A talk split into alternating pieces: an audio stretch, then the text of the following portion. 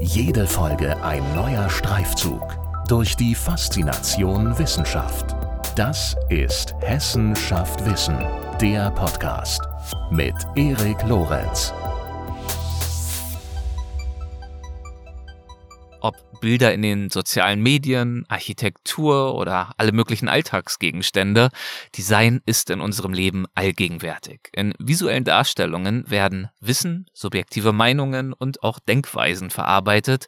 Und das wiederum kann einen wesentlichen Einfluss darauf haben, wie wir unsere Umwelt wahrnehmen und in welcher Weise wir daran teilhaben und ob wir gleichberechtigt Zugang dazu haben da Design in vielen Fällen bestenfalls ja viele Menschen beziehungsweise die Mehrheit in Anführungszeichen adressieren soll, werden allerdings Minderheiten häufig ausgegrenzt. Wie wir Dinge gestalten, beeinflusst demnach, was wir als normal oder auch als normal abweichend empfinden. Dr. Tom Bieling, Designforscher und Professor für Designtheorie an der Hochschule für Gestaltung in Offenbach, setzt sich in seiner Forschung mit den sozialen und politischen Dimensionen von Gestaltung auseinander. In dieser Folge von Hessenschaft Wissen spreche ich mit ihm über Fragen wie, welche Rolle spielt Design in Bezug auf gesellschaftliche Teilhabe und wie kann Design zur Inklusion beitragen. Aber wir sprechen auch über ganz, ganz viele andere Themen. Es ist wirklich ein fantastisches Gespräch geworden. Nicht zuletzt auch deshalb, weil Tom Bieling so enthusiastisch von diesen Themen erzählt. Viel Spaß bei der Folge und los geht's. Guten Tag, Herr Professor Dr. Bieling. Herzlich willkommen bei Hessenschaft Wissen. Ich freue mich auf das Gespräch. Hallo. Hallo, guten Tag. Und ähm, ich freue mich tatsächlich schon seit einigen Tagen auf das Gespräch. Und das hat auch dazu geführt, dass ich, naja, so ein bisschen als Einstimmung, als Vorbereitung ähm, die letzten Tage mal bewusst, mal vielleicht auch unbewusst, verstärkt darauf geachtet habe, wie sich verschiedene Räume, in denen ich mich aufgehalten habe, für mich angefühlt haben. Also mein eigenes Wohnzimmer, die Wohnung von Freunden, Geschäfte, auch meine Hotellobby. Und ähm, das ist natürlich auch eine Binsenweisheit, wenig überraschend. Und doch fand ich es mitunter erstaunlich, wie unterschiedlich sich die Stimmungen, die Atmosphären anfühlen, die hervorgerufen werden durch Räume. Und zwar natürlich in allererster Linie deshalb, weil sie unterschiedlich gestaltet sind. Das ist wahrscheinlich eine schwierige Frage so allgemein, aber äh, was würden Sie denn sagen zum Einstieg? Inwiefern beeinflusst uns Design beziehungsweise die visuelle Gestaltung dessen, was uns so umgibt? Ja, das ist natürlich die ähm, Knaller, also wirklich im ehrlichen Sinne so äh, die beste Einstiegs für Sie, ja. Nee, wirklich auch die nee, super Einstiegsfrage tatsächlich, weil das glaube ich viel zu oft ähm, noch nicht berücksichtigt wird, wie stark eigentlich die Gestaltung, Schrägstrich das Design in unserem Alltag präsent ist, mhm. nämlich ähm, dauerhaft und überall und immerfort und permanent. Ne? Also wenn man, das können ja auch dann gerne die Zuhörerinnen des äh, Podcasts mal versuchen, wenn sie sich da einfach mal umgucken in der unmittelbaren Umgebung, ob man da jetzt beim Joggen unterwegs ist oder im Auto oder eben im Wohnzimmer, im Büro und sich umguckt und mal überlegt, ah, was ist denn da eigentlich um mich herum erstens gestaltet und vielleicht, das ist ja noch die vergleichsweise einfachere Übung, aber dann mal zu überlegen, was ist denn hier eigentlich nicht gestaltet? Hm. Und dann wird's tatsächlich relativ bald schwierig da zu überlegen, was ist denn das überhaupt? Also selbst, also sagen wir, in der Wohn- und Arbeitsumgebung würde ich mal sagen, ist wahrscheinlich das meiste wirklich auch als gestaltet erkennbar, ob das jetzt der Stuhl ist, auf dem ich sitze oder das Glas Wasser, aus dem ich trinke oder der Stift, mit dem ich schreibe. Oder wir unterhalten uns jetzt hier mit Hilfe eines ähm, Rechners, mit einer Kamera- und Mikrofontechnologie, Kopfhörern und dergleichen. Aber selbst wenn ich draußen unterwegs bin, ja, zu Fuß oder im Auto und jetzt sagen würde, ich fahre jetzt an der Straße entlang oder laufe durch einen Park und da würde man ja dann vielleicht sagen, ähm, die Bäume, die da stehen, die sind doch aber jetzt eigentlich Natur. Und auch das stimmt dann meistens nur so halb, zumindest im urbanen Kontext, weil mhm. auch die hat irgendwer wahrscheinlich bewusst mal dahin gepflanzt in so einem städtebaulichen oder landschaftsarchitektonischen Sinne und hat sich da irgendwie Gedanken gemacht, warum jetzt genau diese Bäume auch genau dort stehen.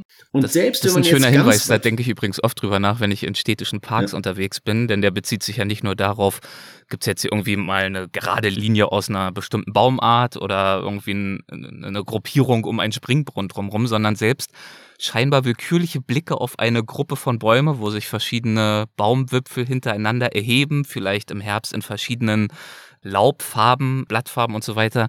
Diese Färbung ist ist alles kein Zufall. Das ist quasi eigentlich so eine, ja, eine, eine, wirklich kreative Gestaltung dessen, was visuell uns umgibt, genauso wie auch Architektur eine, eine bewusste Gestaltung ist von Menschen, die sich da wirklich Gedanken zugemacht haben.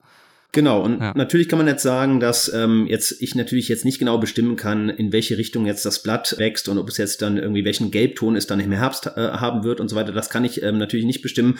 Aber selbst wenn wir uns jetzt wirklich mal eine naturbelassene Umgebung vorstellen, die wirklich ganz weit weg von der Zivilisation ist, also irgendein Dschungel, Urwald, Wüsten, was auch immer äh, Umgebung. Auch diese natürlichen Umgebungen haben letzten Endes ja mit den Auswirkungen dessen zu kämpfen. Heute wissen wir das ganz äh, klar oder zumindest zu tun, zu schaffen, die von, von der Gestaltung ausgehen. Also die ähm, schlechte Luft, die in die Umwelt gepustet wird, äh, der daraus entstehende saure Regen und so weiter und so weiter. Das heißt, die, also das, was noch an Rest Natur da ist, ähm, hat letzten Endes mit den Auswirkungen der Kultur eigentlich zu, zu kämpfen. Und ähm, das ist ja auch so ein bisschen das, was man jetzt eben seit einigen Jahren vielleicht auch unter diesem Begriff Anthropozän so verhandelt, dieses Menschenzeitalter, wo man dann eben sagt, da sind eben alle Auswirkungen, die man eigentlich so erkennt, die gehen letzten Endes tatsächlich auf den, auf den Menschen zurück, auf das Artifizielle, das Menschengemachte. Und da sind wir bereits ähm, mittendrin bei dem, was eigentlich ähm, Design tut. Und Sie haben jetzt gerade die Räume angesprochen. Natürlich haben diese Umgebungen, ob das jetzt Raumgestaltungen sind, haben einen Einfluss, das war Ihre Ausgangsfrage, einen Einfluss auf unser Verhalten, auf unsere Stimmungslage, auf unsere soziale Interaktion, auf unser Weltverständnis, aber auch auf unser Selbstverständnis, ne, mhm. wo, auf, auf, unser Identitätsverständnis und so weiter. Das, das hat alles, ist alles gekoppelt letzten Endes auch an die Dinge, die uns umgeben. Das heißt, kann das wahrscheinlich tatsächlich in so einem Satz zusammenfassen, dass wir eben nicht nur die Welt um uns herum gestaltet, sondern die Welt gestaltet uns natürlich, indem wir sie gestalten, immer mhm. auch gleich wieder ein Stück weit zurück. Und es ist im Grunde so ein reziprokes Verhältnis zwischen Gestalten und gestaltet werden. Und genau deswegen finde ich es auch so spannend, sich darüber mal bewusst Gedanken zu machen. Ähm, ich tue das im Alltag zumindest nicht ganz so häufig. Deswegen wahnsinnig spannend, Sie schon jetzt darüber sprechen zu hören. Zumal sich das, was Sie jetzt ja schon angesprochen haben, das ist ja auch schon deutlich geworden, das kann man in ganz vielen Ebenen durchdenken. Also man kann Gestaltung und wie sie auf uns wirkt, äh, auf Objektebene besprechen. Ich halte jetzt hier mal so eine Tasse ins Bild, aus der ich gerade meinen Kaffee trinke. Das ist sicherlich die, die einfachste Form, darüber nachzudenken. Gefällt mir dieses Objekt? Gefällt mir die Form, die Farbe, das Material und so weiter und so fort? Trinke ich daraus gern? Halte ich es gern in der Hand und so weiter und so fort? Im Wohnzimmer gibt es natürlich auch ganz viele Objekte, ähm, die ich mir irgendwann mal gekauft habe, die gestaltet worden sind, die mir hoffentlich gefallen. In der Kombination erschaffen diese Objekte dann hoffentlich eine gewisse Raumwirkung, in der ich mich selbst wohlfühle. Ist dann schon die Stufe drüber. Äh, was ich gerade auch sehr spannend fand, aber äh, war, das ist dann wahrscheinlich schon etliche Stufen drüber, was Sie angesprochen haben, dass wir dann sicherlich unbewusster und ungezielter auf einer bestimmten Ebene sogar ja auch naja, also bis hin zum Regenwald gestalten, gestalterisch tätig sind, ob wir es nun wollen oder nicht, weil es bestimmte menschengemachte Einflüsse gibt, die zu Veränderungen führen. Äh, dazu nochmal die Frage, fällt das tatsächlich für Sie auch unter Gestaltung?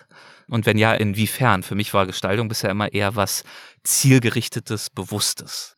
Die Frage würde ich natürlich mit einem klaren Jein beantworten, weil natürlich kann man davon ausgehen, dass ähm, Gestaltung oder Design ähm, erst zunächst einmal zielgerichtet ähm, ist, also einer Intention folgt. Das heißt, ich habe also irgendwie einen selbstgewählten oder von außen irgendwie an mich herangetragenen Gestaltungsauftrag, irgendeine wie auch immer geartete Lösung für ein wie auch immer definiertes, sagen wir mal, Problem zu finden, ja, und dem nähere ich mich dann gestalterisch und sage dann, das ist, glaube ich, eine ganz gute Lösung vielleicht für das, was da so ansteht. Ähm, das heißt, da hat man dann schon den Ziel und das, für, äh, das Ziel vor Augen, was man dann gestalterisch umsetzt. Ich würde aber das, sagen wir mal, diese Nebenwirkungen, die es ja unweigerlich gibt, also sobald ich etwas in die Welt gebe, ne, ist es dann da und hat eben auch nicht nur Einfluss auf das, was ich da vor Augen hatte im Gestaltungsprozess, sondern hat eben auch Einfluss auf Dinge, die ich vorher gar nicht vielleicht auf dem Schirm hatte, ne, mhm. die also zu dem Zeitpunkt der Gestaltung vielleicht auch noch gar nicht bekannt waren. Das heißt, es gibt im Grunde auch so eine Art unbewusste Gestaltung, eine Art implizite Gestaltung. Das heißt, ich verursache, oder sagen wir mal so, ich schaffe mit meiner Gestaltung ja nicht nur Lösungen, sondern ich verursache natürlich in dem Moment auch wieder eine ganze Reihe an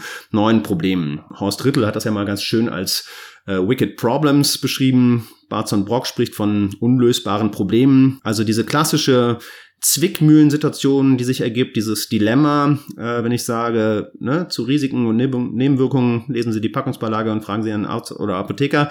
Also ich kann ein Mittel gegen Müdigkeit äh, einnehmen und das führt dann möglicherweise auch dazu, dass ich nicht mehr müde bin.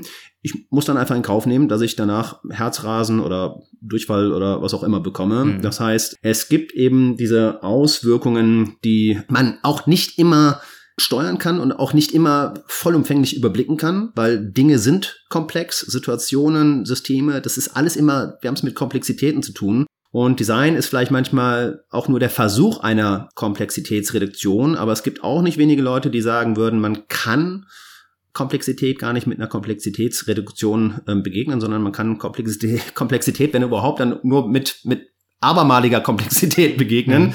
was die Sache natürlich nicht einfacher macht. Und Sie haben darüber hinaus ja auch noch gerade einen weiteren wichtigen Punkt genannt, nämlich ich mag vielleicht ja der Designer, die Designerin sein, die jetzt sagt, das ist jetzt eine gute Sache, nutzt die mal so, wie ich das für euch vorgesehen habe. Was aber dann letzten Endes die Nutzenden mit dieser Sache machen, steht ja nochmal auf einem ganz anderen Zettel. Also Sie haben ja jetzt gerade Ihre Kaffeetasse da ins Bild gehalten, mhm. ja, die ja wahrscheinlich irgendwann jemand mal gestaltet hat, in der Annahme, dass Sie da Ihren ähm, warmen Kaffee draus trinken oder äh, Orangensaft. Dass Sie aber möglicherweise die Tasse heute Abend dazu verwenden, um da ihre Stifte reinzutun, ja, oder ähm, was auch immer, Gummibärchen oder sowas, das ist im Grunde außerhalb des Gestaltungsspielraums des Designers. Also das heißt, eigentlich sind, sagen wir, begeht, oder sagen wir mal so, also der Gestaltungsprozess ist nicht bei weitem nicht abgeschlossen in dem Moment, wo ich meine Gestaltung abschließe, sondern ab da wird es eigentlich erst richtig spannend. Mhm. Im Grunde sind die Nutzenden zumindest auch sowas wie, ja, sagen wir, Gestalterinnen ihres Alltages und das heißt auch, dass sie Dinge umfunktionieren, zweckentfremden, hacken und ähm, improvisieren, ja, DIY, do it yourself, das sind alles Dinge. Ähm, ich sitze nicht nur auf dem Stuhl, sondern ich nutze ihn eben auch als Kleiderständer oder als Leiter, je nachdem, wie ich das gerade brauche. Michael Erloff, Uta Brandes, ähm, so zwei Designtheoretikerinnen, die im Grunde sowas wie Mentorinnen für mich äh, waren und mhm. auch weiterhin sind, ähm, haben da mal den Begriff des Non-Intentional Designs geprägt, also die nicht intentionale Gestaltung. Ich habe vielleicht eine gestalterische Intention, aber das, was Sie damit machen, das äh, steht außerhalb meines Handlungsspielraums. Also wenn ich jetzt nochmal äh, auf Basis dessen, was Sie gerade ausgeführt haben, ein letztes Mal auf dieses Thema Naturbeeinflussung äh, zu sprechen komme, um den Gedanken noch zu vollenden, dann würde ich mich sozusagen nicht damit begnügen, jetzt zu denken, naja, wir haben irgendwie als Menschen Luftverschmutzung verursacht und deswegen wirkt sich das natürlich auch auf äh, irgendwelche Regenwälder aus, sondern die Kausalkette wäre zum Beispiel, wir gestalten einen Verbrennungsmotor, das ist eine Form von Gestaltung, um bestimmten Menschen Mobilität zu ermöglichen. Das ist ja erstmal die primäre Intention dieses Produkts.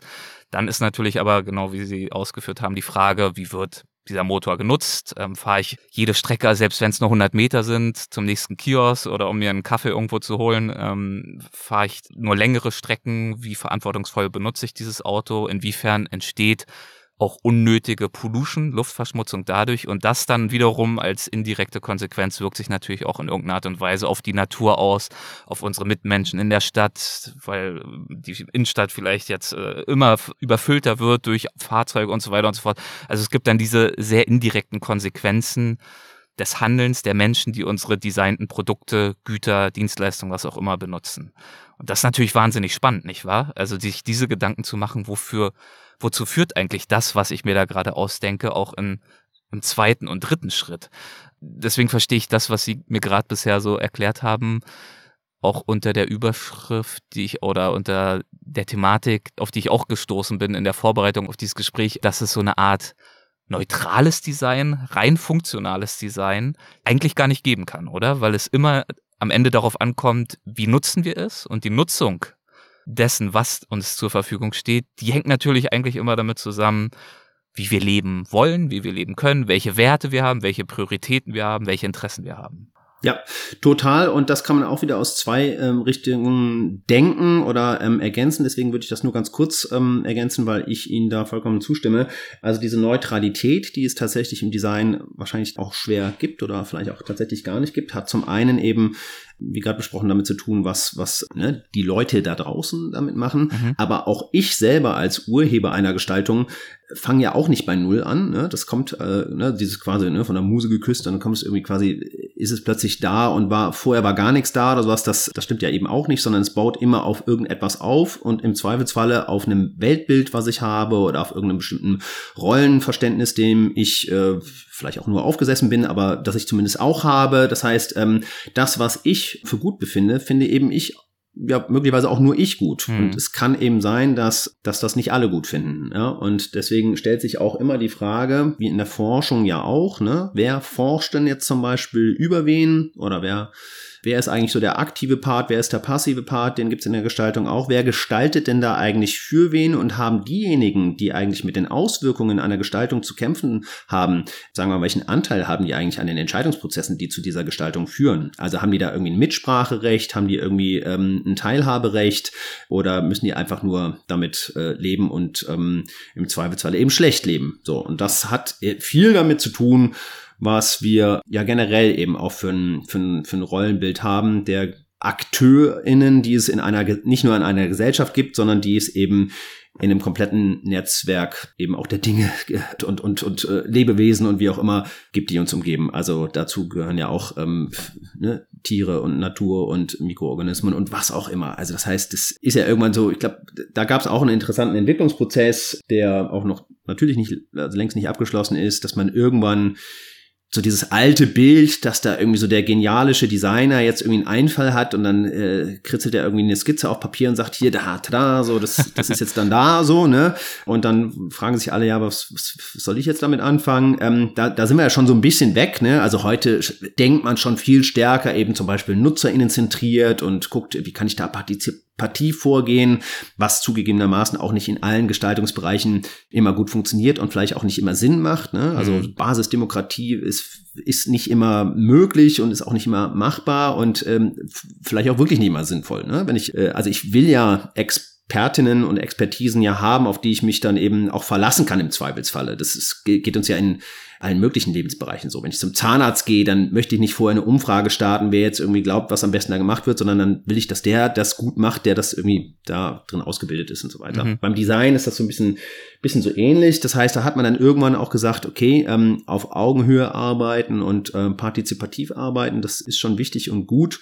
Und jetzt sind wir aber schon wieder einen Schritt weiter und sagen, vielleicht ist eigentlich dieses Nutzerinnenzentrierte und dieses Menschenzentrierte vielleicht auch eben gerade Teil des Problems dessen, wo wir uns gerade befinden, ne? äh, weil die Welt eben gerade so, wie sie jetzt ist, möglicherweise vor allem nur deshalb so ist, weil wir so stark menschenzentriert in den letzten Jahrhunderten und Jahrzehnten gearbeitet haben. Das heißt, da nochmal größer zu denken und zu sagen, wie ignorant gehe ich eigentlich gegenüber allem anderen vor, wenn ich gestalte, das ist wahrscheinlich eine der wichtigsten Herausforderungen, Aufgaben und Fragestellungen, die gerade eben auch junge DesignerInnen eigentlich sich selber stellen sollten. Und das ist auch das, was wir beispielsweise, also was ich zum Beispiel in der Lehre äh, versuche bei mir an der Hochschule. Dazu passt auch sehr gut eine Ausführung, die ich von Ihnen äh, gefunden habe bei der Vorbereitung. Sie haben mal geschrieben, wie wir die Dinge gestalten, erlaubt somit Rückschlüsse auf unser Wertesystem. Das passt ja schon mal sehr gut. Ich fahre trotzdem noch mal kurz fort. Wie stark sich Rollenmuster, Hierarchiegefüge und Machtkonstellationen ins Design einschreiben, wirft auch die Frage auf, welche Rolle Design in Bezug auf gesellschaftliche Teilhabe spielen kann. Zitat Ende. Also da sieht man, hatten Sie vorhin auch gesagt, ja klar, als individueller Designer, Designerin da entscheide ich, was gefällt mir, gestalte Dinge und dann haben die irgendeine Wirkung. Ist sozusagen auf einer individuellen Ebene finden dann Entscheidungen statt. Aber wenn wir natürlich uns 100 Designerinnen, Designer anschauen oder 1000, dann lassen sich ja ganz klar Tendenzen erkennen. Und das ist dann eben dieses Thema Wertesystem, wodurch natürlich nicht nur wir Nutzerinnen in unserer Nutzungsweise bestimmt geleitet werden, sondern natürlich äh, diese Werte beeinflussen auch den Prozess des Designs selbst. Und ähm, das hat natürlich zum einen dann wiederum Auswirkungen, das haben Sie gerade zum Schluss angedeutet, zum Beispiel auf die Natur, auf die Umwelt, die über Jahrzehnte sicherlich äh, zu kurz gekommen ist in der Berücksichtigung, in der Priorisierung unserer Gestaltung, unserer Umwelt, unserer Tools als äh, Zivilisation, bezieht sich aber natürlich auch auf bestimmte Gruppen von Nutzerinnen und Nutzern, die mal mehr und mal weniger berücksichtigt werden. Und ich weiß, dass Sie sich zum Beispiel ähm, ganz konkret mit dem Thema Inklusion und Exklusion auch beschäftigt haben. Also mit der gesellschaftlichen Rolle von Design und inwiefern durch die Gestaltung von Dingen, die einen bestimmten Nutzen erfüllen, Menschen inkludiert werden, aber mitunter sicherlich dann auch äh, unbeabsichtigt auch exkludiert werden. Inwiefern beschäftigen Sie sich mit diesen Themen? Das ist äh, sicherlich einer der, sagen wir mal, der Themen, die bei mir wirklich so wie sich wie ein, wie ein roter Faden seit wahrscheinlich fast ähm, 20 Jahren durch, durch meine Arbeiten, durch meine Schriften und ähm, Projekte durchzieht. Also die Frage eigentlich ähm, hinsichtlich der sozialen und auch der politischen Dimension von Gestaltung und insbesondere eben der Frage nach nach der Rolle von Design in Bezug auf Inklusion und Exklusion. Also die Frage eigentlich, welche Rolle spielt das Design dahingehend, ob und inwiefern Menschen an Gesellschaft teilhaben. Mhm. Ne? Also und umgekehrt vielleicht die Frage, äh, inwiefern ist das Design darin beteiligt, dass, dass Menschen die Teilhabe zu bestimmten Prozessen und auch die Zugänge dazu verwehrt werden. Und häufig passiert das tatsächlich gleichzeitig. Also es gibt zum Beispiel dieses Phänomen, irgendwann hat man festgestellt, dass es ähm, Sinn macht, an bestimmten Stellen die Bürgersteigkante ein bisschen abzusenken, weil das dann einfacher ist, dass dort nicht nur Rollstuhlfahrerinnen ähm, besser über die Bordsteinkante kommen, sondern eben bei der Gelegenheit auch noch Eltern mit Kinderwagen und Lieferanten mit Sackkarren und äh, weiß ich, ähm, Skater und Fahrradfahrer und ähm, wer auch immer und das ist ja eigentlich dann eine super Lösung, würde man meinen. Im gleichen Zuge schafft man aber auch eine Situation und einen Zustand der unmittelbaren Lebensgefahr für blinde Menschen, die ähm, mit ihrem Langstock eben diesen Unterschied der Bürgersteigkante eben gar nicht mehr taktil und haptisch erkennen können. Also die also nicht wissen, bin ich jetzt eigentlich gerade noch auf, der, auf dem Bürgersteig, äh, auf der mhm. sicheren Seite oder bin ich schon, befinde ich mich mitten auf der Straße. Und das ist tatsächlich ein, ich habe das eben mal als, als, als Dilemma oder als Gestaltungsdilemma angesprochen. Also das ist ja eigentlich der Zustand, den wir haben, in dem wir ja, häufig vor Weggabelungen stehen, bei denen wir gar nicht mehr so genau überblicken und entscheiden können, in welche Richtung das jetzt eigentlich gut wäre zu gehen, weil wir eigentlich wissen, keine der beiden Richtungen ist, äh, ist hundertprozentig zufriedenstellend, ja. Also das heißt, vielleicht hilft auch manchmal dieses Bewusstsein, dass man es nicht allen und allem äh, immerfort ähm, recht machen kann. Das kann ja manchmal auch helfen. Ändert natürlich nichts an der Frage, dass ähm, das Design einen unmittelbaren Einfluss auf die Frage hat, wer eigentlich dazugehört und wer ausgeschlossen wird von der Gesellschaft. Und das, wenn ich jetzt sage Teilhabe und äh, Partizipation, das auch das bezieht sich auf ähm, auf alle erdenklichen Ebenen. Ja, also ich, es kann um Zugang zu Informationen gehen. Es kann um Zugang zu Wissen gehen. Zum Beispiel kann um Zugang zu Informationen könnte man jetzt, äh, weiß nicht, Durchsagen per Lautsprecher nehmen. Ne? Am Bahnhof so der Zug fährt ab. Wer jetzt äh, schwer hört, wird diese Information gegebenenfalls verpassen, um jetzt da auch mal ein Beispiel zu nehmen. Also dieses Thema Barrierefreiheit insgesamt im, im öffentlichen Raum. Genau. Und das ist ja auch nochmal interessant. Ich glaube, das ist ähm, symptomatisch fürs Design ich glaube, man geht und auch nicht zu Unrecht ja häufig davon aus, dass ähm, es im Design sehr oft darum geht, zu gucken, also, also die wenigsten haben ja wirklich den Anspruch zu sagen, das, was ich jetzt hier mache, sollen nur zehn Leute nutzen können. Also in den meisten Zusammenhängen, mit ganz wenigen Ausnahmen, geht es eigentlich darum, Lösungen zu finden, die für viele und vielleicht sogar für alle irgendwie gut ist. Ne? So, und ähm, dieses Beispiel am Bahnhof oder am Flughafen ist ja deswegen so, so, so hilfreich, um zu verstehen, wie da eigentlich vorgegangen wird. Also die Leute, die jetzt sich einen Bahnhof konzipieren, die haben natürlich jetzt die Herausforderung zu sagen, da rennen täglich Zehntausende Menschen rum und viele davon wollen sofort wissen, wenn sich irgendwo eine Information ändert, die für sie in dem Augenblick relevant ist. Also Zug fährt jetzt nicht mehr auf Gleis 6, sondern verspätet sich um 20 Minuten, fährt dafür aber auch von Gleis 2 ab. Ne? Das muss ich ja irgendwie wissen. So, und diese Informationen werden aber zuhauf geteilt und zwar vor allem natürlich auf auditiven Wege oder auf visuellem Wege, weil ja die meisten Menschen, die sich da aufhalten, und das stimmt ja auch. Also die meisten Menschen können ja hören dann, ne? Und die mhm. meisten Menschen können sehen und vielleicht dann auch lesen und vielleicht dann auch noch die Sprache verstehen. Auch das wäre ja dann nochmal wichtig. Es reicht ja gar nicht jetzt zu sagen, dass eine Information nur auf Deutsch oder Englisch kommt, weil vielleicht gibt es auch Leute, die die Sprache nicht verstehen.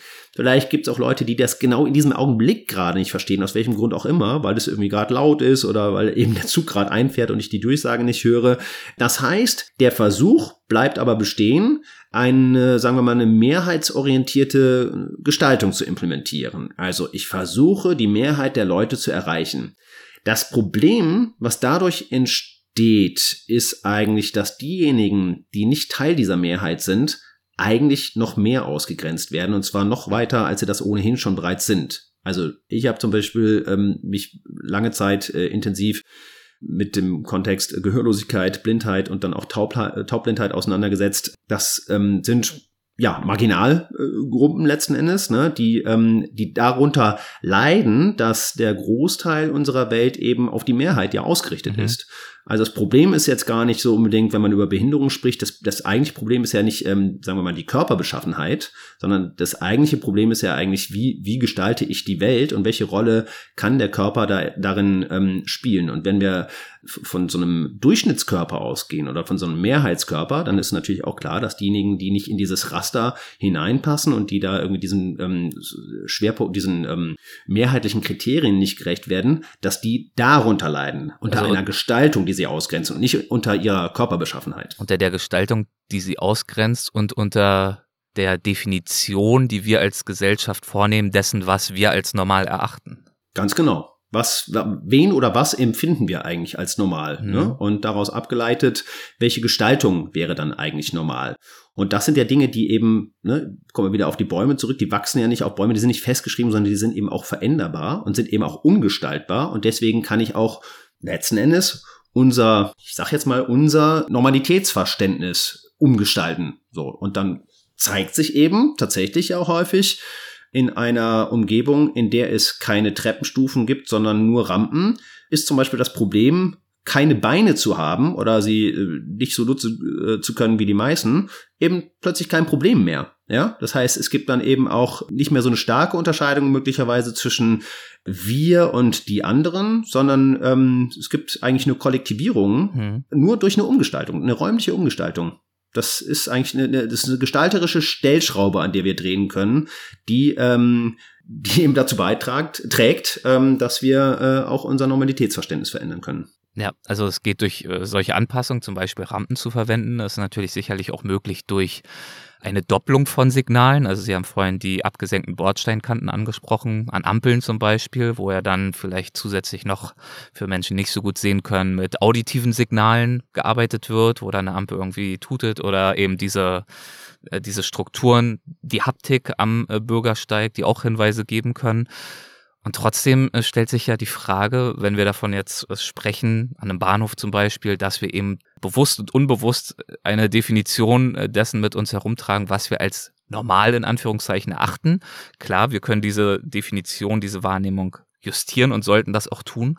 Und trotzdem sind wir am Ende oft eben an diesen öffentlichen Orten und in diesen Räumen doch gezwungen, eine gewisse Mehrheitsorientierung vorzunehmen, oder? Um eben sicherzustellen, dass die Mehrheit eben möglichst effizient navigieren, sich informieren und orientieren kann. Wie gehen wir mit diesem, mit diesem Spannungsverhältnis um, idealerweise? Also, was ich für mich eigentlich irgendwann festgestellt habe, und das war so ein bisschen eigentlich Ausgangspunkt dieses ganzen Forschungsfeldes, was ich irgendwann so Mitte der 2000er mal ähm, für mich begonnen habe mhm. und aus dem dann ganz viel entstanden ist. Und ich habe dann in dem Bereich promoviert und es sind mehrere äh, letztendlich Bücher dann auch entstanden aus dem Bereich ähm, heraus.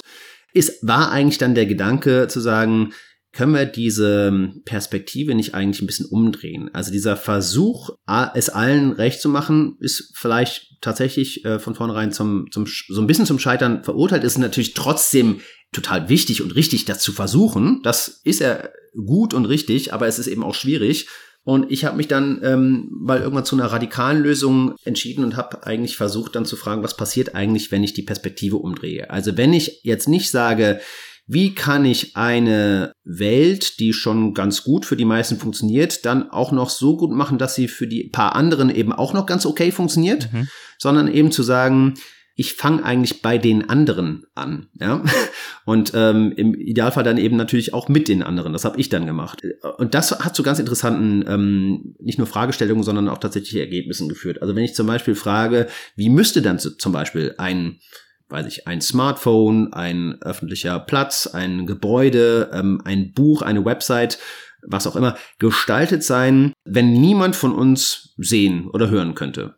So, wenn man das als Ausgangsposition ja. Nimmt, ne? Oder man könnte ja auch eine andere, also wenn wenn wenn äh, niemand von uns, äh, äh, weiß nicht, ähm, Englisch spricht, oder wenn niemand von uns an äh, Gott glaubt, also man könnte im Grunde jede jede Form von ähm, sagen wir mal, also man könnte im Grunde die komplette gesellschaftliche Diversitätsskala mal durchspielen und sagen, ich fange eigentlich nicht in der Mitte, sondern an den Rändern an. Und interessanterweise äh, hat sich dann eigentlich in, in so ziemlich allen Projekten, die ich dann gemacht habe, gezeigt, dass die Ergebnisse, die daraus kamen, gar nicht zwangsläufig nur eben dieser jeweiligen ich nenne es jetzt mal Zielgruppe, aber wirklich mit zwei dicken Anführungszeichen, ja, dienlich sind, ja, also den paar Leuten, die man da vielleicht im Blick hatte, sondern tatsächlich wirklich dann einer Mehrheit gerecht werden, weil da kommen wir wieder zurück. Also auf die Frage, wenn ich ein Handy habe, was ich ohne Arme benutzen kann, ja, also heute machen wir das dann über Freisprechanlagen oder wie auch immer die ganzen Technologien dann heißen, mhm. ähm, das ist ja dann nicht nur etwas, was für Leute ohne Arme ähm, funktioniert, sondern eben auch für Leute, die ähm, zwar telefonieren wollen, aber gerade Autofahren oder kochen oder wie auch immer mit irgendwas gerade beschäftigt sind, wo sie ihre Hände nicht benutzen können.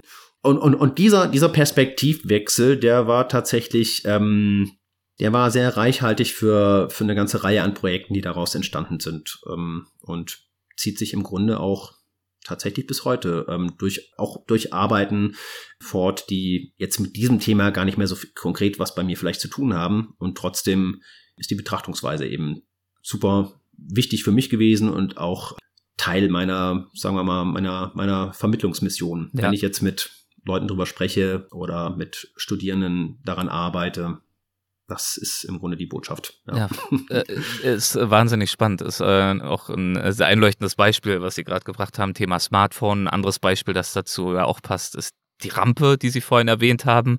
Das ist tendenziell ja eben nicht nur Menschen, die nicht gehen können, vielleicht hilft, eine solche Rampe zu verwenden, sondern auch Menschen, die dann, ich weiß nicht, mit viel Gepäck unterwegs sind, wenn wir jetzt wieder auf den Bahnhof zurückkommen und so weiter und so fort. Also es ist ja nicht zwangsläufig so, dass eben nur die Gruppen äh, an Menschen, die man ursprünglich äh, betrachtet hat, davon profitieren können, wenn man es wenn man's schlau löst. Ähm, ja. Wenn ich es kurz ergänzen darf, es gibt natürlich wirklich also unzählige Beispiele. Ähm, ich, ich, kann ja zwei, drei nochmal nennen, damit das noch ein bisschen deutlicher wird. Also ähm, die, wir zeichnen gerade einen Podcast auf, mhm. ne? Also Spoken Word, ohne dass wir das irgendwie lesen müssen, sondern wir können es unterwegs hören oder beim Einschlafen hören und so weiter.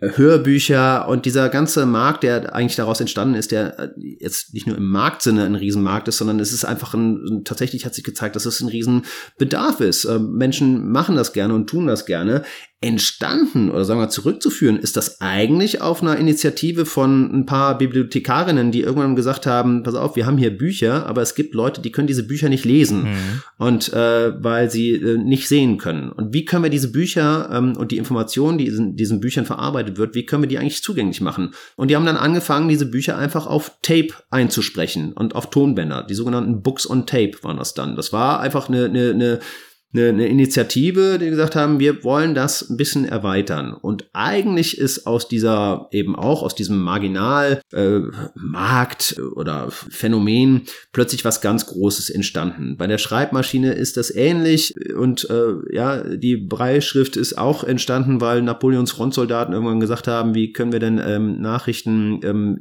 auch im Dunkeln so äh, übermitteln, dass der Feind jetzt nicht unbedingt mitbekommt, wo wir uns gerade verbarrikadiert haben, so dass wir also ohne Licht zum Beispiel Beispiel eine Nachricht übermitteln, mhm. im Grunde als Geheimbotschaft und so weiter. Es geht also in beide Richtungen, so dass man vielleicht tatsächlich sagen kann, es gibt da ähm, so eine Art ja eben nicht Top-Down-Effekt, sondern wirklich so eine Art Bottom-up-Effekt. Also es entsteht etwas aus einer aus einem kleinen Zusammenhang und wird dann groß und eben nicht umgekehrt. Und das kann dann eben idealerweise auch dazu führen, dass man eben nicht immer so blöd nachjustieren muss, dass man sagt, ich habe jetzt hier ein ganz tolles, irgendwie eine neue Technik und dann, ach ja, oh Gott, da habe ich ja ein paar Leute nicht mehr berücksichtigt. Mhm. Und dann muss man so super umständlich noch sagen, wie kann ich das dann jetzt noch irgendwie auch für die noch machen, ne? Sondern man fängt eben tatsächlich von der anderen Seite an. Also wirklich Design von vornherein inklusiv zu denken. Und das machen sie ja an ganz vielen Stellen, in ganz vielen Projekten. Ein Projekt, das ich äh, wahnsinnig spannend fand äh, bei der Vorbereitung, ist der Mobile Lorm Glove, wenn ich es richtig ausspreche, den Sie, glaube ich, mitentwickelt haben für taubblinde Menschen. Ähm, was können mhm. wir uns darunter vorstellen?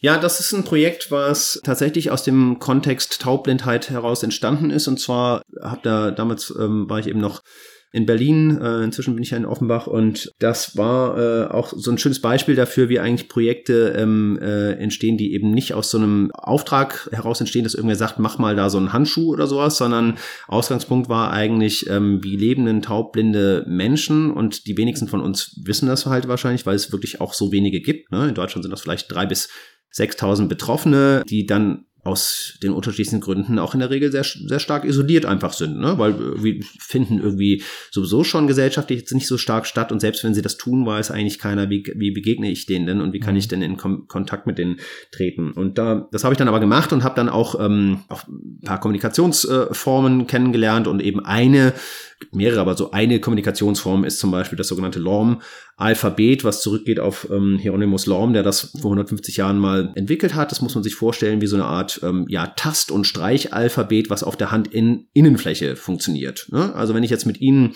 sprechen wollen würde, dann würde ich mir Ihre Hand nehmen, das würde zum Beispiel schon mal voraussetzen, dass wir uns im selben Raum befinden. Also mhm. jetzt könnten wir das eben gar nicht machen und ähm, würde dann ihre Hand nehmen und würde dann an ganz bestimmten Punkten ihrer Hand sie äh, berühren, ähm, anfassen und je nachdem, wo das dann ist, wissen sie, welche Buchstaben gemeint sind. Also es ist sogar gar nicht so komplex, das zu lernen, weil ne, 26 Zeichen plus ein paar Sonderzeichen und ein paar Abkürzungen, die es dann gibt, ähm, ist sogar also tatsächlich auch schnell zu lernen. Nur es lernt halt natürlich keiner, weil es sind in der Regel dann nur sekundär Betroffene oder eben die primär Betroffenen, aber sekundär Betroffene sind dann sowas wie ähm, Verwandte, BetreuerInnen, Freunde, Bekannte. Und äh, die, dieses Buchstabenmapping ist zum Beispiel so ähm, gestaltet, dass ich die Vokale auf den Fingerspitzen habe. Also wenn ich auf dem die Spitze des Daumens drücke, dann ist es der Buchstabe A. Die Spitze des Zeigefingers wäre ein E und so weiter und so fort. Wenn ich zweimal auf den Daumen drücke, ist es ein Ä. Ähm, wenn ich oben von der Mittel, von der, von der Mittelfingerspitze runter bis an den Handballen streiche, dann ist es der Buchstabe L. Und ähm, das funktioniert tatsächlich super gut. Also es, ähm, man, man, man kann auf diese Art und Weise, obwohl es eigentlich ein Buchstaben, sagen wir, Alphabet ist, also ich muss ich sage nicht das Haus, sondern ich sage DAS, neues Wort H-A-U-S, aber Leute, die das eben können und tagtäglich machen, die können selbst unser Gespräch und wir sprechen jetzt, ich spreche einigermaßen schnell, die äh, könnten auch dieses Gespräch in Echtzeit hm. relativ synchron äh, mit äh, übersetzen. Aber es hat eben diesen großen Manko, dass äh, die räumliche Anwesenheit vorausgesetzt wird und eben auch die Tatsache, dass mein Gesprächspartner dieses, äh, dieses Alphabets auch tatsächlich mächtig ist. Und da das eben so häufig nicht der Fall ist, ähm, haben wir uns dann hingesetzt und haben gesagt, wie können wir denn das eigentlich, sagen wir, ins 21. Jahrhundert überführen und ähm, mit ähm, eigentlich mit der Technologie in Einklang bringen, die wir oder die die meisten von uns ja tatsächlich auch nutzen. Also E-Mail, SMS, Telefon, äh, Lautsprecher, also diese ganzen Techniken, die es eben gibt. Und ähm, entstanden ist daraus dann dieser Handschuh der Long Glove der mit entsprechenden Sensoren und Aktoren ausgestattet ist, die mir das ermöglichen, als taubblinde Nutzer zum Beispiel mir dann eben nicht also in eine andere Hand, sondern in meine eigene Hand hineinzulormen. Mhm. Und diese Nachricht, die daraus dann entsteht, die kann natürlich digitalisiert werden und kann auch verschickt werden auf ja, wohin auch immer, also auf andere Devices, ähm, auf äh, Handys, auf ähm, Computer, auf ähm, über Lautsprecher, über Bildschirme, ähm, kann also überall übersetzt werden, kann auch mit einer Übersetzungssoftware gekoppelt werden, dass ich also einen deutschen Text lorme und der kommt dann auf ihrem Smartphone äh, auf Englisch an zum Beispiel, ja, und auch unabhängig davon, wo sie sich dann gerade befinden. Und das funktioniert auch in die andere Richtung, das heißt, sie würden dann etwas in ihr Mikrofon reinsprechen oder in ihr Handy oder etwas in die Taste Tastatur tippen und ich könnte mit Hilfe von kleinen Vibrationsmotoren das Ganze dann tatsächlich haptisch erfühlen. Das heißt, die Kommunikation oder der Kommunikationsweg funktioniert beidseitig in beide Richtungen. Ich kann senden und empfangen und kann das dann eben auch noch sogar mit mehreren Leuten gleichzeitig tun. Das heißt, ich kann also auch einen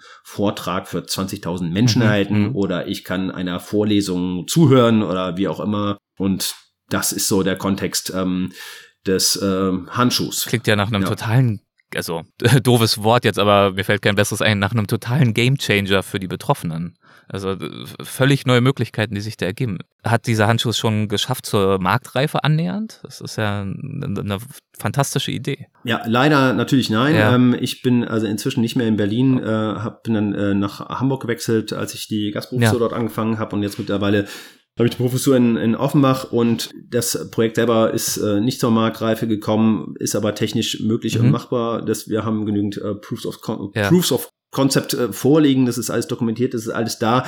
Problem ist ja immer so ein bisschen, dass, ähm, also sagen wir, in der Forschung haben wir mit etwas Glück ja tatsächlich dann auch das Glück, dass es ähm, Institutionen gibt, die so etwas fördern, was erstmal nicht so einen großen Markt ähm, hat, ne, wie man glauben würde, ne, mhm. ne, weil man dann sagt, ähm, äh, es gibt relativ wenig Unternehmen, die dann sagt, naja, für die paar Menschen lohnt sich jetzt der Aufwand nicht und da ähm, sind die Aussichten jetzt für uns zu gering, als dass wir da ähm, investieren.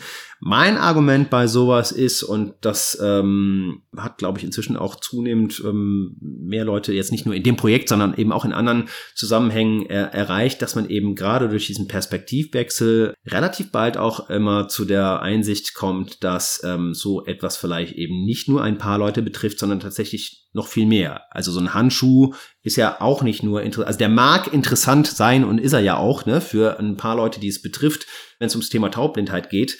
Aber wenn ich mir dann vorstelle, dass ich, dass ich diesen Handschuh auch als äh, äh, Torwarthandschuh oder Motorradhandschuh oder Skihandschuh oder äh, Arbeitshandschuh oder was auch immer mir vorstelle, ähm, dann bin ich plötzlich in einer ganz anderen Dimension als nur bei 3000 Leuten. Ja, immer wieder dieses Stichwort Perspektivwechsel. Also das nehme ich mir auf jeden Fall mit aus diesem Gespräch, dass eben Design und Gestaltung nicht einfach immer nur stattfindet und stattfinden sollte, nicht einfach immer nur berücksichtigen sollte, was wir irgendwie gerade schön oder der Mehrheit angemessen und entsprechend empfinden, sondern dass gutes, zielführendes Design eben, naja, zielführend beinhaltet den Begriff schon, mit Zielen, die man sich bewusst setzt als Gesellschaft, als Gestalter und so weiter und so fort, auch einhergehen sollte. Und eben nicht versehentlich zum Beispiel immer wieder nur unsere Vorstellung von dem, was normal ist, bestätigen muss. Oder ähm, in, im Zweifel bestätigen wir damit ja auch Stereotype, festgefahrene Rollenbilder. Ne? Wenn wir jetzt drüber nachdenken, wie stellen wir Frauen da, in, ich weiß nicht, Schaufensterfiguren zum Beispiel, kann man ja ganz viele Beispiele finden, sondern dass wir uns eben bewusst machen, was wollen wir eigentlich ausdrücken.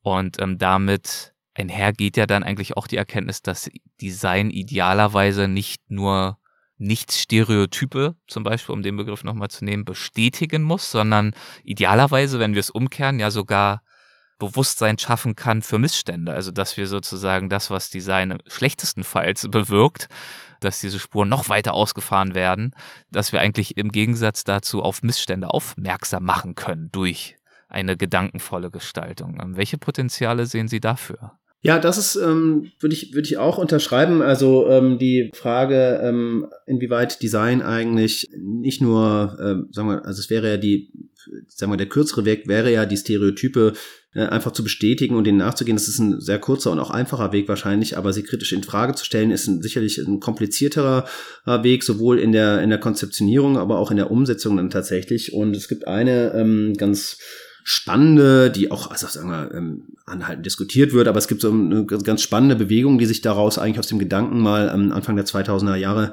ähm, der Anfang der Nullerjahre ähm, formiert hat. Das Ganze ist so ein bisschen eigentlich in so äh, rund ums Londoner RCA, also dem Royal, of College, dem Royal College of Art, entstanden mit Leuten wie Tony Dunn und Fiona Raby, die sich also irgendwann gefragt haben, klar, wir haben ein ganz bestimmtes gestalterisches Skillset und das ist auch super, dass wir das haben und wir können ähm, Sachen machen und wir können Sachen äh, umsetzen und wir können sie visualisieren und so weiter und so weiter. Aber wenn es darum geht, Zukunft tatsächlich zu gestalten, was ja Design unweigerlich macht, ne? weil indem wir Dinge ähm, in die Welt setzen, verändern wir Gegenwart und Zukunft. Wir haben also einen Einfluss, wir verändern im Grunde fortwährend auch Geschichtsverläufe dadurch. Aber es geht natürlich auch ein Stück weit darum, Zukunft überhaupt erstmal zu erzählen. Also welches Bild habe ich denn eigentlich von also von der Zukunft kann man ja schon gar nicht sprechen, weil es gibt ja im Grunde eine Unzahl von Zukünften, ne, von möglichen, unmöglichen, von gewünschten, von unerwünschten Zukünften.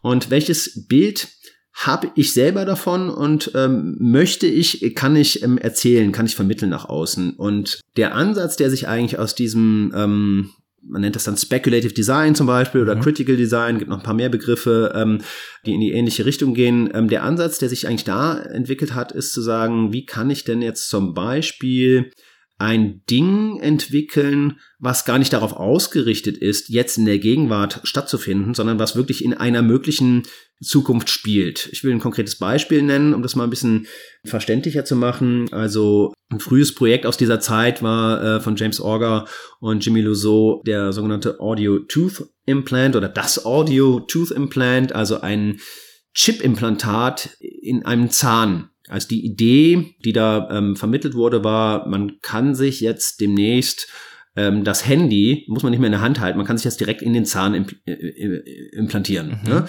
So, ähm, also erstmal als, als Aussage, als Statement so in den Raum gestellt. Ähm, und das hat natürlich ähm, hohe Wellen geschlagen. Ne? Da gab es Leute, die das total geil fanden und es gab Leute, die ähm, hochgradig empört waren und gesagt haben, also das sollten wir äh, um alles in der Welt vermeiden. Ähm, die Technik, die uns ja sowieso schon immer weiter auf den Pelz rückt, ähm, die darf also um Gottes Willen bitte nicht auch noch im Mund ähm, stattfinden. So, bitte hört auf mit diesem Wahnsinn, stoppt das.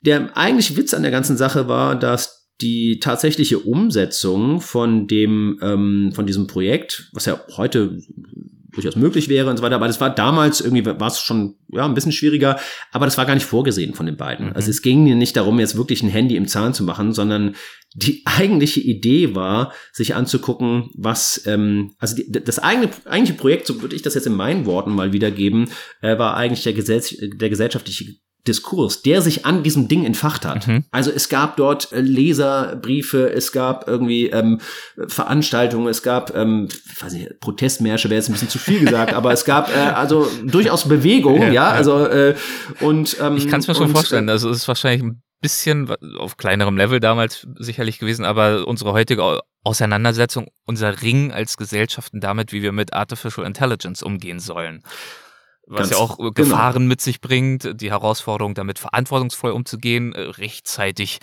Gesetze, Regularien zu verabschieden, aber trotzdem diese aufregenden Möglichkeiten zu nutzen. Manche sind eher ganz begeistert, andere haben eher Befürchtungen an allererster Linie und jetzt geht es darum, was machen wir da? Und ich kann mir vorstellen, so, so in die Richtung ging es wahrscheinlich in dem Fall dann auch. Ganz genau. Also da prallen ja Welten aufeinander. Mhm. Da sind dann die Technikoptimisten und die Technikpessimisten und da sind die Leute, die ähm, Wünsche damit ver äh, verbinden und, äh, und Ängste. Und sagen wir mal, die, die, das, das Kernkonzept ähm, ist eigentlich zu sagen, also ich, ich sende ein Ding aus der Zukunft ja, in die Gegenwart, befördere das in die Gegenwart und gucke mir dann ein an, ist denn eine Zukunft, in der es so etwas gäbe, oder sagen wir, ist eine Zukunft, in der es sowas geben müsste, weil es gar keine Alternative mehr gibt, ist das eigentlich eine wünschenswerte Zukunft? Und wenn ja, oder sagen wir, wenn nein, weil das ist ja vielleicht für viele dann eine dystopische, eine dystopische Vorstellung, gibt noch ganz andere Beispiele als das Zahnhandy, aber ähm, an welchen Stellschrauben müsste ich denn jetzt eigentlich oder müssten wir alle dann in der Gegenwart drehen, wenn wir diese Zukunft eben vermeiden wollen oder vielleicht ermöglichen wollen? Das heißt, der, sagen wir mal, der Aktionsspielball, der wird tatsächlich dann in diesem Sinne auch bewusst an an die Leute da draußen äh, weitergegeben und zu sagen, also, ähm, also wir, wir sind nicht allein diejenigen, die Zukunft gestalten, sondern das machen nach wie vor schon auch wir alle zusammen. Mhm. Aber darüber zu diskutieren und Lösungen zu finden und auch Wünsche zu formulieren und so weiter, das ist natürlich ein gesellschaftlicher Aushandlungsprozess, an dem viele beteiligt sind und der auch schwer ist und der auch äh, also natürlich verzwickt und verzahnt ist.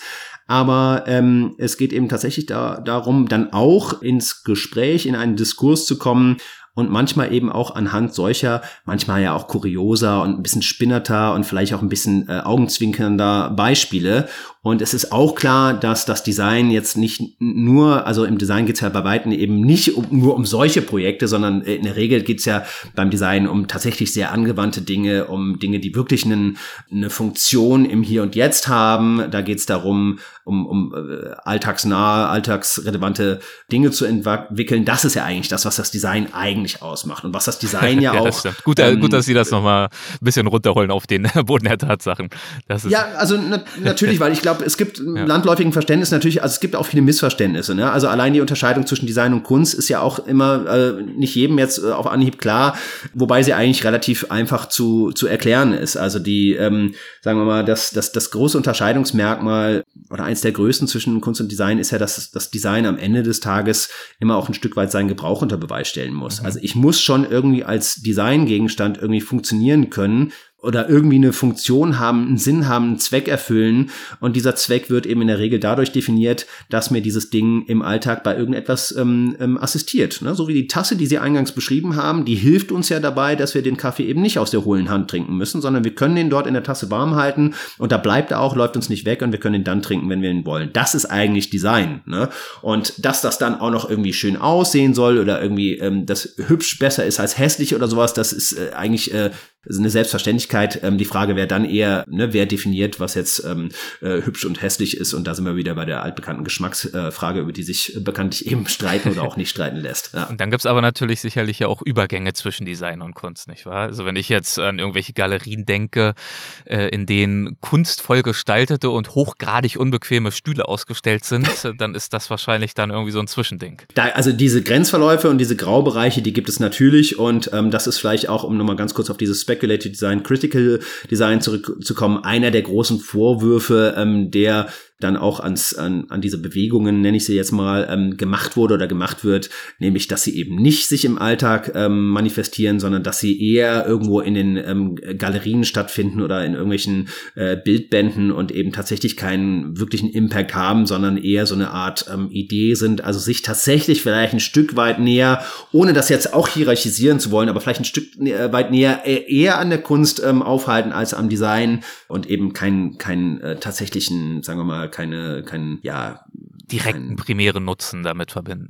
genau, ja. ja. Wobei man auch da, also das wäre jetzt sicherlich nochmal ein ganz eigener Podcast, wenn man jetzt sagt, was ist eigentlich eigentlich dieser, also welchen Nutzungsbegriff und Nutzenbegriff definieren wir eigentlich? Also wenn man jetzt sagt, sowas wie Funktionalität, das wäre wirklich auch nochmal ein Riesenthema, weil Funktionalität eben natürlich erstmal bei uns die Assoziation hervorruft, dass man sagt, das ist irgendwie so ein technisch definierter Begriff, also es muss funktionieren und es muss irgendwie funktional sein, dass es da aber auch ähm, formal-ästhetische und äh, symbolische Funktionen im Grunde hat, die ein Ding übernehmen kann und eben nicht nur dahingehend, dass das irgendwie gut klappt oder funktioniert oder ich weiß, wie ich es bedienen muss. Das ist, ähm, das macht es komplexer, hilft es andererseits aber auch ein bisschen uns als DesignerInnen, gerade dann, wenn wir vielleicht mit Klientinnen oder anderen Kolleginnen oder sowas über ein Thema sprechen, äh, hilft es uns vielleicht auch, die unterschiedlichen Ebenen des Designs tatsächlich diskutabel zu machen, weil man dann unterscheiden kann, ja, formal ästhetisch ist das Ding schon ganz gut, aber auf der technischen Ebene müssen wir noch ein bisschen nachschrauben, weil ne, so ist nur als Beispiel, weil äh, sonst kommt man sehr schnell in dieses ähm, in diese Kategorisierung in, das ist gutes oder schlechtes Design, aber das liefert eigentlich im Grunde null Informationen darüber mit, was man denn jetzt eigentlich nochmal genau justieren oder ähm, ändern kann. Also gut und schlecht ist im Grunde ist ja nun ist ja auch nur ein Geschmacksurteil. Definitiv. Äh, super spannend. Also wenn ich jetzt über meine, diese berühmte Tasse nachdenke, die ich hier gerade wieder in die Hand nehme, klar, dann gibt es natürlich auch da wieder verschiedenste Ebenen dieser Funktionalitäten, die Sie gerade skizziert haben. Also zum einen, wenn ich jetzt mal über die technische Funktion nachdenke, wäre es wahrscheinlich ungünstig, wenn die Tasse keinen Boden hätte. Dann ähm, würde man äh, vielleicht eher schon wieder so ein Kunstobjekt in der Hand halten, wo vielleicht sich irgendjemand ganz viel dabei gedacht hat, warum diese Tasse jetzt keinen Boden haben soll und was uns das sagt. Das mag sein. Das heißt, sie funktioniert schon mal, sie tut das, was sie soll. Wenn ich sie jetzt hier aber die ganze Zeit mir an die Lippen halten würde, während wir sprechen, dann wäre vielleicht die Art und Weise, wie ich diese Tasse nutze, auch ein gewisser Ausdruck in ihre Richtung. Vielleicht würden Sie das als unhöflich empfinden. Wenn die Tasse jetzt äh, ein ganz großes, ich weiß nicht, Trump-Bild äh, drauf hätte und jetzt nicht diese wunderschöne, dezente Farbe, dann hätte diese Art der Gestaltung natürlich auch wieder eine Funktion. Wenn ich die jetzt die ganze Zeit hier ins Bild halte, ganz bewusst, bringe ich damit vielleicht auch was zum Ausdruck, das weit darüber hinausgeht, ihnen zu zeigen, ich habe irgendwie sehr viel Durst in diesem Gespräch. Würde also auch wieder eine Wirkung erzielen, vielleicht auch einen Nutzen erfüllen. Also deswegen selbst so eine Tasse kann, so interpretiere ich das jetzt einfach mal, was Sie gerade gesagt haben, auf ganz vielen Ebenen äh, wirken und Nutzen erfüllen oder eben auch nicht. Dem habe ich gar nicht so viel hinzuzufügen. Das, das stimmt und, ähm, und deswegen sind die Objekte vielleicht auch manchmal eben genau deswegen gar nicht so harmlos, wie sie erscheinen mögen, weil man eben genau sagt, so ja, das ist, ist doch am Ende des Tages ist es doch nur eine Tasse. Ja, ja und nein. Ne? Also es ist manchmal eben auch noch äh, ein bisschen mehr als das. Warum und wie ist es dazu gekommen, dass die, Sie sich mit all dem befassen. Ähm, also Design insgesamt, Inklusion, dann diese sozialen und politischen Dimensionen von Gestaltung.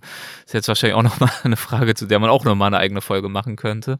Ähm, aber wie, wie wurde Ihr Interesse an diesen Themen geweckt? Ja, sicher. Also ich habe, ähm, als ich angefangen habe, mich mit Design zu beschäftigen und ähm, das, das war dann irgendwann so im Laufe, eigentlich, also wo es ernst wurde, ähm, zunächst in der Ausbildung äh, Mediengestalter und dann im Studium Design ähm, eigentlich die intensive Beschäftigung ne, mit dem, was wir da eigentlich auch tun. Also einerseits mit der Herausforderung, wie gestaltet man dann jetzt gut, aber andererseits auch, ähm, ne, was, was, nicht nur, was machen wir mit den Dingen, sondern auch, was machen die Dinge eigentlich mit uns. Mhm. Das war das, was mich irgendwie wirklich neugierig gemacht hat. Und obwohl ich lange Jahre dann auch, ähm, ja, eben als Gestalter auch praktiziert habe, ähm, war eigentlich so der, sagen wir, das, was mich wirklich richtig angetrieben hat, schon bereits im Studium eigentlich immer äh, oder anders, also ich bin eigentlich immer irgendwie in forschungsrelevanten oder forschungsähnlichen oder forschungsnahen Projektkonstellationen gelandet. Und da habe ich mich aber auch dann eben intensiv ausgetobt. Also dieses klassische, ich weiß nicht mehr, wie spät es ist, weil ich schon seit vier Uhr nachts irgendwie äh, oder seit, was weiß ich, 16 Stunden irgendwie an dem Ding sitze, mhm. weil es mich aber auch so catcht, ne, weil es mich so interessiert. Das ist das, was, was im Studium bei mir ganz massiv begonnen hat. Und das fiel auch so ein bisschen in die, in die Zeit rein, ähm, wo ich ein bisschen begonnen habe zu verstehen, sagen wir auch, inwiefern eigentlich jetzt man Forschung im Design äh, oder sagen wir auf welchen unterschiedlichen Ebenen die eigentlich ähm, stattfinden kann. Ne? Also es geht so ein bisschen auf die Überlegungen von Bruce Archer und Christopher Frading zurück. Sorry, wenn ich da jetzt die ganze Zeit so Name-Dropping ähm, betreibe, aber das hilft ja vielleicht dann letzten Endes auch den, den HörerInnen ähm, da so ein bisschen so ein Gespür zu kriegen. Also das waren Leute, die einfach gesagt haben, also Forschung schön und gut, Design schön und gut, aber es gibt schon ähm, Abstufungen oder auch da unterschiedliche Perspektiven. Und dieses sagen wir, dieser Triptychon, ja, ähm, den ich jetzt gleich beschreibe, ähm, den, glaube ich, Christopher Frayling, so stelle ich mir das immer so ein bisschen vor, ich war damals nicht dabei, den er, glaube ich, damals gefühlt auf dem Bierdeckel mal kurz runtergeschrieben hat, der aber bis heute eigentlich sehr stark jetzt zumindest mir auch weiterhin dabei hilft oder uns da eine Unterscheidung zu machen. Der hat eigentlich gesagt, es, im Grunde können wir uns das vorstellen, dass es eine Forschung über Design gibt, es gibt eine Forschung für Design und es gibt letzten Endes eine Forschung durch Design. Also das erste wäre jetzt zu sagen, ich kann natürlich über Design forschen, indem ich mir angucke, was machen denn DesignerInnen, äh, wie funktioniert Design, was passiert da, wozu ist Design, was ist Design äh, zu leisten imstande, ähm, was, wie kann ich das irgendwie definieren, wie kann ich das fassen, wie kann ich es greifbar, begreifbar machen. Ähm, klassischerweise tatsächlich ja auch irgendwie so, ein, so eine, so eine ähm, Betrachtungsweise, die ähm, häufig wirklich auch aus eher, sagen wir, fachfremderen Disziplinen oder angrenzenden Disziplinen stammt. Also vielleicht der Kunstgeschichte oder der Kulturwissenschaft, was aber nicht heißt, dass das nicht auch aus dem Design heraus passieren kann. Also allein Designgeschichte ist zum Beispiel ein Feld, wo, wo auch Forschung über Design betrieben wird. Ja, das wäre so die erste Komponente. Die zweite Komponente wäre Forschung für Design. Das können wir uns vielleicht am ehesten vorstellen wie ein dem eigentlichen Gestaltungsprozess vorangestellter äh, Forschungsprozess. Also um jetzt ein Flugzeug gestalten zu können, muss ich mich schon auch mit äh, Dingen wie Aerodynamik und Thermik und dergleichen beschäftigen. Das sind aber vielleicht ähm, Wissensgebiete und Praxisfelder, die nicht originär aus meinem gestalterischen Skillset stammen, sondern da muss ich mich schon auch mit anderen ähm, Menschen, Leuten, Institutionen äh, und, und, und, und Denkschulen ähm, an einen Tisch setzen. Und das ist ja das, was das Design auch so schön ausmacht, ne? dieses interdisziplinäre, transdisziplinäre, disziplinübergreifende äh, Arbeiten, was das Design auch einerseits schwieriger macht manchmal, aber auch eben äh, reicher macht. Ähm, das heißt, wir haben die Forschung über Design, die Forschung äh, für Design und die dritte Komponente, und das ist auch die, die um die wahrscheinlich am vehementesten nach wie vor gestritten wird, wäre eigentlich zu sagen, es gibt auch eine Forschung durch Design, also indem ich gestalte. Und indem ich zu gestalterischen hm, Aussagen, ähm, Hypothesen und vielleicht auch Ergebnissen komme, äh, befördere ich auch Wissen zutage. Ähm, das heißt, es gibt diese epistemische Dimension des Designs. Ähm, ich kann zu Erkenntnis gelangen durch Gestaltung. Ne? Also das heißt, es ist auch eine Forschungs- Methode oder eine Wissenstechnik. Und äh, komischerweise ist das eigentlich in fast allen Wissensfeldern längst klar. Mhm. Nur beim Design äh, und bei der Kunst wahrscheinlich sogar noch mehr, ähm, rümpft man da manchmal noch so ein bisschen die Nase und sagt so, also wieso wollen die denn jetzt auch noch forschen? Ne? Also das äh, so, ähm, das war zumindest, ähm, sagen wir mal, zumindest, also nicht immer wurde es so offen formuliert, aber man hat es manchmal schon ein bisschen rausgespürt. In meiner Anfangszeit, ähm, Anfang der 2000er, und ein häufiges Phänomen, dem ich häufiger äh, begegnet bin, also weil einfach nicht klar war, was machen die denn da. Ne? Wenn die Design gehört haben, haben die gedacht, das sind die, die uns die Weihnachtskarten gestalten. Und sehr gut. Ja. Und und heute, also inzwischen hat sich das schon deutlich gewandelt, mhm. weil eben so klar ist, Design ist eben nicht etwas, was ganz am Ende eines längst abgeschlossenen Projekte, äh, Prozesses stattfindet, wo man sagt, wir haben das jetzt gemacht und jetzt muss nur noch einer hin, der das irgendwie ähm, aufstylt und, äh, äh, und, und aufhübscht und schön macht, sondern eigentlich muss Design ganz zu Beginn und auch wirklich übers, also über die komplette Projektlänge und auch schon vor dem Prozess und auch nach dem Prozess mitgedacht werden. Also auch die Frage, ne, welche Ressourcen verwende ich äh, im, ne, bei der Materialwahl oder was passiert eigentlich mit einem Gegenstand nach seiner Lebensdauer und so weiter. Auch das sind natürlich Gestaltungsfragen, die, die von vornherein mitgedacht werden müssen. Ja, macht ja auch einfach der Begriff gestalten, finde ich schon deutlich. Also ich gebe Ihnen recht, diese traditionelle Vorstellung, Design, Designer, das ist quasi unter der Überschrift stattfindend, macht das mal schön. Aber der Begriff gestalten sagt ja so viel mehr aus und kann in so viele unterschiedliche Dimensionen vordringen in unserer Vorstellung. Naja, haben Sie ja bestens ausgeführt, muss ich gar nicht nochmal äh, wiederholen. In welchen Studiengängen oder Lehrveranstaltungen kann man sie denn erleben, ganz konkret an der Hochschule für Gestaltung Offenbach? Also mein, äh, sagen wir mal, das, die, die, die Professur, die ich habe, die heißt äh, Professur für Designtheorie. Das heißt, ähm, es geht eigentlich also um theoretische Auseinandersetzungen, es geht um die Beschäftigung mit Theorien, die es schon gibt oder die äh, vielleicht auch noch erst formuliert werden wollen. Es geht um angrenzende Wissensbereiche, also sich auch mit Theorien aus anderen Praxisfeldern ähm, zu beschäftigen. Äh, ja, ob das jetzt die Psychologie ist, die Soziologie oder, ähm, oder eben andere Bereiche noch. Es geht äh, vielleicht um historische Zusammenhänge also äh, inwiefern hängen eigentlich Design und Geschichte miteinander zusammen? Was ist eigentlich jetzt genau eine Designgeschichte? Ist das nur eine Geschichte von irgendwelchen Gegenständen und sogenannten Klassikern oder ist das vielleicht auch noch ein bisschen mehr? Das heißt, das ist also im Grunde das, was eben auch tatsächlich ist ja in jeder Disziplin, ähm, schwieriger Begriff, aber in jeder Disziplin eigentlich gibt, ähm, nämlich eine wissenschaftliche Auseinandersetzung mit dem, mit dem eigenen, mit der eigenen Profession, mit dem mhm. eigenen Feld. So, und das, ähm, das mache ich in meinen Kursen. Ähm, mir ist aber auch tatsächlich immer wichtig, das noch hinzuzusagen, ähm, dass äh, eben die zum einen die Forschung nicht nur aus Theorie besteht. Ne? Stichwort Forschung durch Design, äh, Research through Design hat eben einen immensen Praxisanteil. Und das ist ja auch der Grund, warum die meisten, die jetzt irgendwie so ein Studium ähm, anfangen, die wollen ja machen, die wollen ja gestalten und die können das auch und die tun das auch und die sollen das auch. Ne? Also die sollen ja jetzt nicht zu so äh, SalontheoretikerInnen verkommen, ja. sondern die sollen ruhig die Dinge machen, die sie auch da vorhaben und ähm, in denen sie auch ausgebildet werden. Aber auch das erfordert ähm, eine Reflexion der eigenen Tätigkeit. Das erfordert auch ähm, ein eigenes, ähm, sagen wir mal, ja, ein Begriffskanon vielleicht auch, ähm, ähm, sich erstmal anzulegen und zu sagen, wie kann ich denn eigentlich meinen eigenen Entwurf oder auch den anderer ähm, argumentieren dafür, dagegen, wie kann ich das eigentlich aushandeln und äh, da im Grunde auch ein begriffliches ähm, Rüstzeug ähm, sich drauf zu schaufeln. Das heißt, äh, ja, Theorie hat einen Anteil in der Forschung, aber nicht nur. Und im Gegenzug ist die Theorie selber aber eben nicht nur theoretisch, sondern sie ist eben auch praktisch veranlagt. Das heißt, ähm, äh, ich kann natürlich auch äh, das Wissen, was ich theoretisch erlange, das, das, das, also im Idealfall fließt das ja wiederum in meine gestalterische Praxis ein, genauso wie es das um, umgekehrt ähm, auch der Fall ist. Also dieser Begriff des Reflective, Reflective Practitioners, der reflexiven Praxis, der ist ja, den kann man sich ja wirklich, vorstellen wie so ein Zickzack, wie so, eine, wie so ein Zahnrad, so eine Verzahnung, Theorie, Praxis, Praxis, Theorie, beides ähm, bereichert, beides, ja. beides informiert, beides, äh, beides beeinflusst, beides und beides macht beides im Idealfall ähm, ein bisschen spannender, besser und auch unterhaltsamer. schön, schön auf den Punkt gebracht, ja. Also Theorie eben als Rüstzeug, ein Fundament zu schaffen, das hoffentlich äh, dazu führt, sicherstellt, dass Design, Gestaltung nicht äh, nur in Anführungszeichen unter der Prämisse stattfindet, was, was gefällt mir, was ist schön, sondern dass diese Gestaltung eben auch möglichst gedankenvoller Prozess ist. Genau. Ja. Schön. Ich würde gern zum Abschluss noch, äh, da haben wir es auch geschafft, äh, zu einer Rubrik kommen, mit der äh, wir unsere Folgen immer beenden. Und das sind die Halbsätze. Ähm, ganz harmlos. Ich würde Ihnen einfach ein paar kleine Halbsätze äh, vorschlagen, anbieten und wir schauen mal, ob Ihnen dazu irgendwas in den Sinn kommt spontan. Wenn es ein bisschen länger als ein Halbsatz ist, Ihrerseits ist es aber auch nicht ganz so schlimm. Probieren wir es mal. An Design begeistert mich bis heute seine Offenheit. Eine prägende Erfahrung in meiner Karriere war für mich?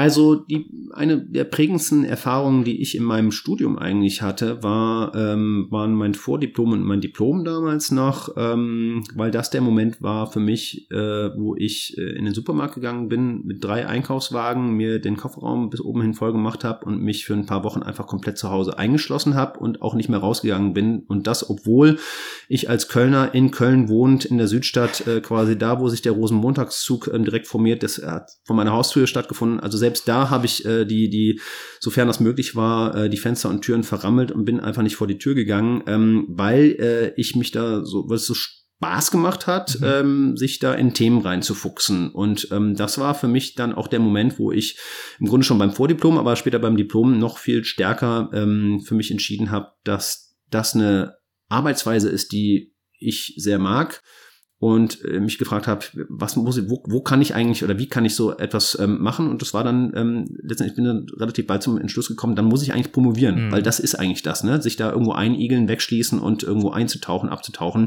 und dann aber hoffentlich auch irgendwann wieder rauszukommen. Und das war jetzt schon viel mehr als ein Halbsatz. Aber ein schöner, von daher nehme ich ihn gern. Meinen Studierenden gebe ich häufig den Rat, äh, mit offenen Augen durch die Welt zu gehen, gesprächsbereit zu bleiben, zuzuhören und bei all dem trotzdem zu versuchen, seinen eigenen Weg zu finden und dann auch zu gehen. Zu meinen Vorbildern im Design gehört? Vielleicht gar nicht so sehr die Säulenheiligen, die, an die man da als erstes äh, denken würde, die natürlich auch mir in den Sinn kämen, sondern äh, wenn ich mir so ein abstraktes Vorbild vorstellen würde, dann wären es tatsächlich die Leute da draußen, für die wir das, was wir machen, eigentlich tatsächlich machen. Also, mhm. dass jetzt die NutzerInnen sind oder fast spannender finde ich ja noch die Nicht-NutzerInnen, ne, weil man dann fragt, warum nutzen die das denn nicht? Weil das diejenigen sind, von denen wir am meisten lernen können. Also die, das, was da passiert, hat nach meinem Dafürhalten und müsste auch haben den stärksten Impact auf unsere Gestaltungsprozesse. Für die Zukunft sehe ich die spannendsten Forschungs- oder auch Tätigkeitsfelder im Design in, die spannendsten Fragen, die sich stellen. Also Jetzt, wenn ich es ganz einfach sagen würde, würde ich da natürlich auch die zwei äh, Buchstaben K und I ähm, jetzt verwenden, ähm, die ich natürlich auch in der Theorie zum Beispiel zu spüren bekomme, mhm. im, im Positiven wie im Negativen. Das ist aber für mich so eine Selbstverständlichkeit, dass ich eigentlich die Frage vielleicht am ehesten damit beantworten würde, dass ich am spannendsten eigentlich das finde, was weiterhin ungewiss bleibt. Also dieses, diese fortwährende Auseinandersetzung mit dem Unbekannten. Wie kann ich dem Unbekannten auf, dem, auf den Grund gehen? Wie kann ich herausfinden, das in Erfahrung zu bringen, was ich nicht in Erfahrung bringen konnte bisher und so weiter. Das ist das, was mich äh, persönlich immer ähm, antreibt. Ähm, ich habe aber so ein bisschen auch die Ausgangsfrage vergessen jetzt gerade. Dafür war die Antwort aber gut. Also es, es zeigt, Design ist für sie wirklich, und ja nicht nur für sie, das verstehe ich, das nehme ich aus dem Gespräch mit. Es wird nie abgeschlossen sein als Thema. Es wird auch nie damit getan sein, jetzt haben wir irgendwie die 83. Designtheorie aufgestellt und jetzt haben wir es aber auch so langsam, sondern Design ist ein regelrecht gesellschaftlicher Prozess und Gesellschaften entwickeln sich immer weiter und werden das auch weiterhin tun. Und genauso ist, äh, ist es auch mit den Fragen der Gestaltung, wie wir diese gesellschaftliche Handhabe, Teilhabe sind ja viele Begriffe gefallen in diesem Gespräch, wie wir das proaktiv umsetzen. Schön. Ja, Design ist ein Prozess. Genau. Es geht um, es geht um Gestaltungsprozesse und es geht aber auch um Prozessgestaltung. Schön. Und ich danke Ihnen herzlich, dass Sie mit mir dieses Gespräch gestaltet haben. Wir haben äh, viele Themen angeschnitten und einen tollen Überblick gegeben. Denke, hoffe ich. Für mich war es jedenfalls einer. Deswegen ganz herzlichen Dank für dieses Gespräch. Für mich auf jeden Fall auch. Also ich habe zu danken. Es hat echt mega Spaß gemacht. War ein richtig gutes Gespräch und ähm, ich habe gar nicht gemerkt, dass jetzt schon eine Stunde oder über eine Stunde rum ist. Ähm, also ich könnte noch, äh, äh, aber ich auch. machen wir dann mal Folge zwei. Ich auch, aber deswegen, wir, wir ja. halten uns einfach noch ein bisschen Futter bereit äh, für eine eventuelle genau. zweite Runde. Jetzt erstmal ganz herzlichen Dank Ihnen. Dankeschön. Danke auch. Tschüss. Hessen schafft Wissen. Der Podcast.